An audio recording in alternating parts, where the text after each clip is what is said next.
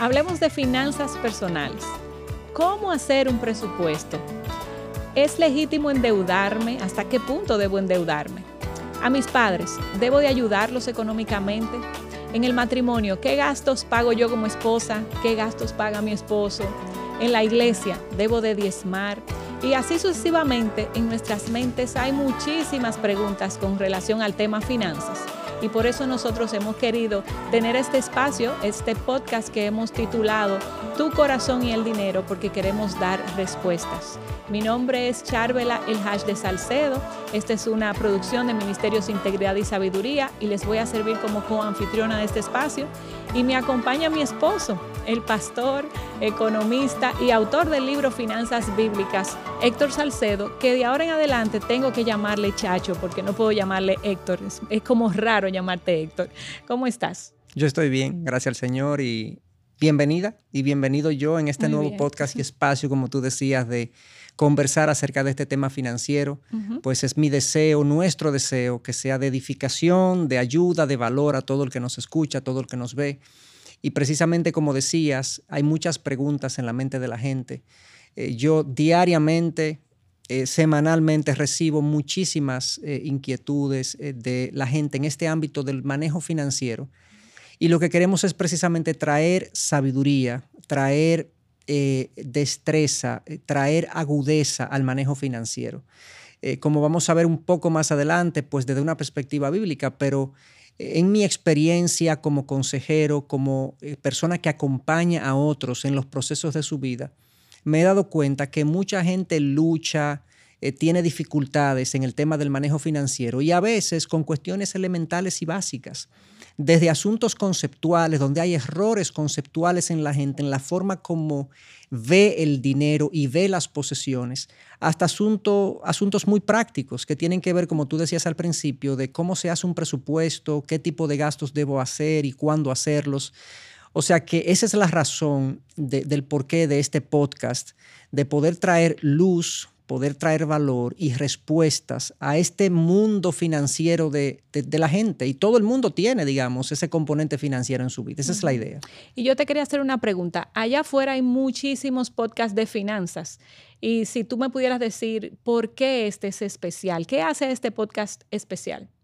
Bueno, hay muchísimos materiales de todo. Hoy en día vivimos en la, en la generación eh, más informada de la historia, no necesariamente más sabia, pero sí más informada. Eh, tenemos mucha información y muchas veces no sabemos qué hacer con esa información.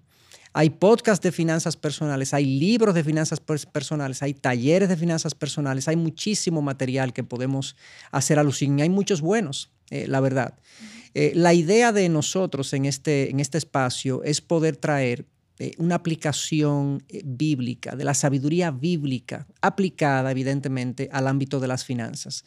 Eh, yo he conversado mucho con gente, obviamente, en mi capacidad de pastor, consejero, eh, y me doy cuenta que la gente tiene los conceptos en la mente. Eh, ellos saben de qué se trata. Ellos se supone que entienden que el dinero no debe ser el ídolo y el Dios de su corazón y de su vida. Entienden ciertas cosas, entienden que ellos son administradores de los recursos, entienden una serie de cosas conceptuales, pero cuando lo van a vivir en la práctica, nuestras vidas como cristianos, eh, eh, aquellos que somos cristianos, se parece muchísimo en el manejo financiero a cómo la gente que no tiene a Cristo lo maneja. Y la gente que no tiene a Cristo también se pudiera beneficiar enormemente de, un material como este. Eso te iba a, preguntar si este podcast es exclusivamente para creyentes, porque decías que lo vamos a enfocar la respuesta a través de las escrituras, pero solo un creyente le sacaría provecho a este material. No, sin duda que no. Eh, yo creo que una de las cosas que va a quedar claro en la medida que conversemos, que eh, platiquemos acerca de este tema, es que la Biblia eh, no es un libro religioso eh, solamente. La Biblia sí dispone lo que debe ocurrir en la iglesia, en el pueblo de Dios y todo eso, pero la Biblia es una manera de ver la vida y el mundo. Y obviamente tiene mucho que decir en este ámbito, de las finanzas. Y en particular, en el manejo financiero, eh, la sabiduría bíblica le aplica a todos, le aplica a todo el mundo, no solamente a aquel que tiene como Señor y Salvador a Cristo, sino que también le aplica a toda persona que maneje recursos financieros.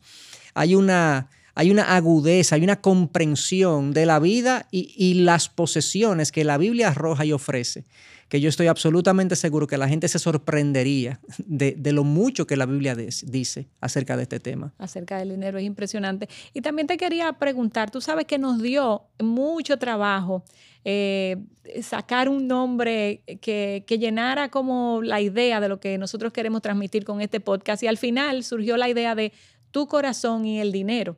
Y yo quería que tú me explicaras por qué dijiste, sí, ese es el título, eso es lo que queremos hacer. ¿Por qué esas dos palabras? ¿Qué tiene que ver el corazón con el dinero? Parecieran dos cosas como opuestas, pero explícanos un poquito.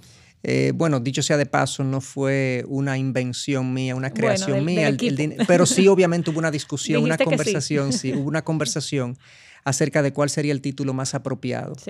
Bueno, la razón del título eh, tiene que ver con la relación que hay eh, que para muchos eh, es imperceptible o quizás desconocida entre el dinero y el corazón. Y cuando hablamos del corazón, por un lado, estamos hablando del ser interior de la persona, de lo que la persona es. Una cosa es lo que alguien es por fuera, cómo se ve, cómo se proyecta. Y otra cosa es la persona interiormente, lo que la persona es en su interior. Y cuando yo hablo de lo que la persona es, me estoy refiriendo a lo que la persona persigue, valora, aprecia, eh, cuáles son esas cosas que lo mueven. Y no solamente eso, sino que esas cosas que lo mueven lo llevan a él a reaccionar ante los estímulos de la vida y ante el dinero de ciertas formas, de ciertas maneras. Entonces lo que la persona es interiormente va a ser determinante en la forma como ese individuo se va a relacionar con las posesiones económicas. Por ejemplo, un individuo egoísta, que es un individuo, una persona que se concentra en sí misma, que para él él es el centro del universo, vamos a decirlo en esos términos.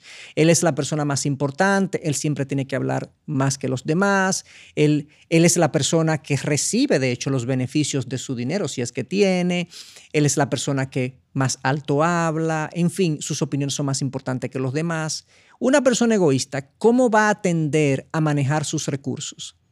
Enfocado en sí mismo.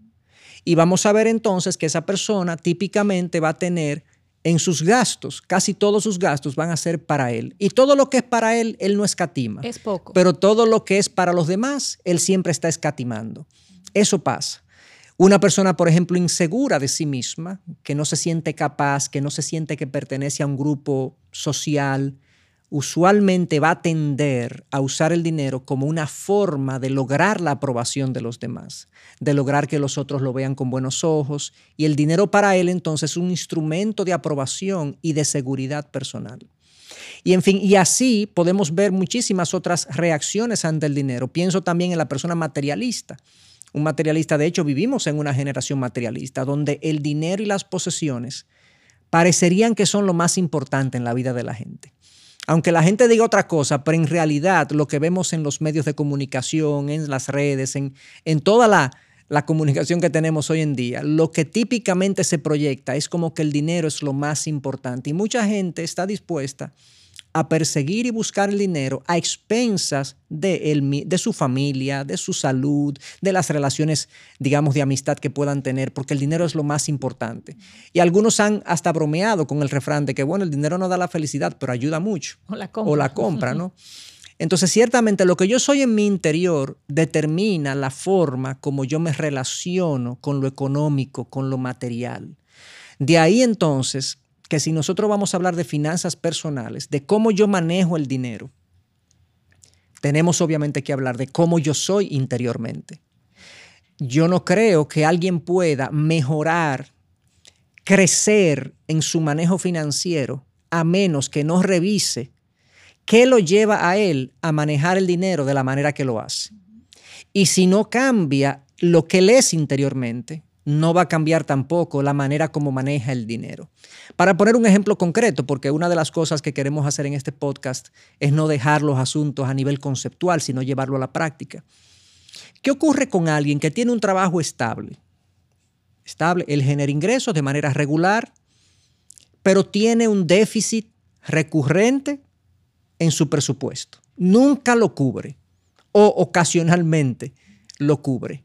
Sino que siempre tiende a la deuda, siempre tiende al déficit, probablemente esa persona o tiene un problema de organización personal, que no es capaz de organizarse y decir cuánto yo recibo, cuánto yo gasto y cuál es mi límite, un problema de organización, o tiene un problema de disciplina, o sea, él sabe dónde, cuánto gasta, dónde se va, pero él no es capaz de refrenar sus deseos y refrenar sus gastos. Quizás es un problema de indisciplina. Quizás tiene otras situaciones, como mencionamos ahorita, de inseguridad o de egoísmo mayúsculo en su vida, que lo hace y lo tiende a una persona que es deficitaria en la manera como maneja los recursos. Entonces, si yo no estoy dispuesto a revisar lo que yo soy y a decir, pero es que yo soy un desorganizado, es que yo soy un, disciplinado, es que yo soy realmente un egoísta o un materialista. Y yo tengo que dejar eso atrás, yo tengo, en los términos cristianos, arrepentirme de eso y crecer. No voy a cambiar mi manejo financiero. Entonces mucha gente logra mejoras eh, por un tiempo, temporales, pero no logra mejoras sistemáticas a lo largo del tiempo en su manejo financiero porque no revisa lo que son el corazón. Y por eso queremos hacer esa conexión entre el dinero y el corazón, porque lo que yo soy dentro y la forma como yo respondo ante la vida y ante el dinero determina cómo yo lo manejo. Sí, la única garantía de un cambio consistente es si hay una, un cambio en el corazón permanente. Totalmente. Y eso, eso lo queremos dejar bien claro a través de este recurso. Claro. Y la última pregunta que te quiero hacer ya para cerrar, eh, ¿quién necesita este podcast? Porque probablemente una persona sin problemas financieros diga, bueno, yo no tengo problemas financieros, yo no necesito oír eso. O una persona con muchos problemas financieros diga, eh, esta es mi única salvación. O un avanzado en edad para envejeciente. un envejeciente pueda decir, bueno, ya yo terminé mi vida productiva, yo no lo necesito. O un joven diga, bueno, mi futuro es tan grande eh, que yo luego arreglo. ¿Quién necesita este podcast? Bueno, yo creo que todos los que tenemos algún tipo de interacción con recursos económicos, con posesiones materiales, nos vamos a ver beneficiados en mayor o menor grado de todo lo que vamos a hablar y conversar aquí. O sea, yo no lo circunscribiría a ninguna persona soltero o casado o envejeciente o joven o educado o no educado. Yo creo que cualquier persona que tenga algún tipo de interacción con lo económico, con lo material, se va a beneficiar. Dicho sea de paso, Mucha gente piensa que si tienes recursos de sobra, por así decirlo, ha sido financieramente sabio. Y no necesariamente una persona que le sobran recursos, o sea, que puede ahorrar o que tiene excedentes en sus presupuestos, es una persona sabia. De hecho, yo he conversado y he observado mucha gente que son financieramente muy pudientes, o sea, tienen muchos recursos y disponen de excedentes pero sus decisiones no son sabias. No necesariamente se eh, adquieren la vivienda que realmente están necesitando o el vehículo que realmente están necesitando. No necesariamente sus gastos tienen un criterio de sabiduría en la forma como lo asigna. Ellos piensan que como tienen mucho pueden hacer prácticamente lo que sea. Y realmente la sabiduría financiera va mucho más allá que simplemente que me sobre algo de dinero. El objetivo no es que me sobre algo de dinero, el objetivo es que todo lo que yo haga con mis recursos realmente tenga un criterio sabio, en los términos cristianos, que glorifique a nuestro Dios y que sea también de gozo y de plenitud para mí. Entonces, allá apuntamos a traer sabiduría a todo el que tiene algún tipo de interacción con recursos materiales y recursos financieros. Gracias, Chacho.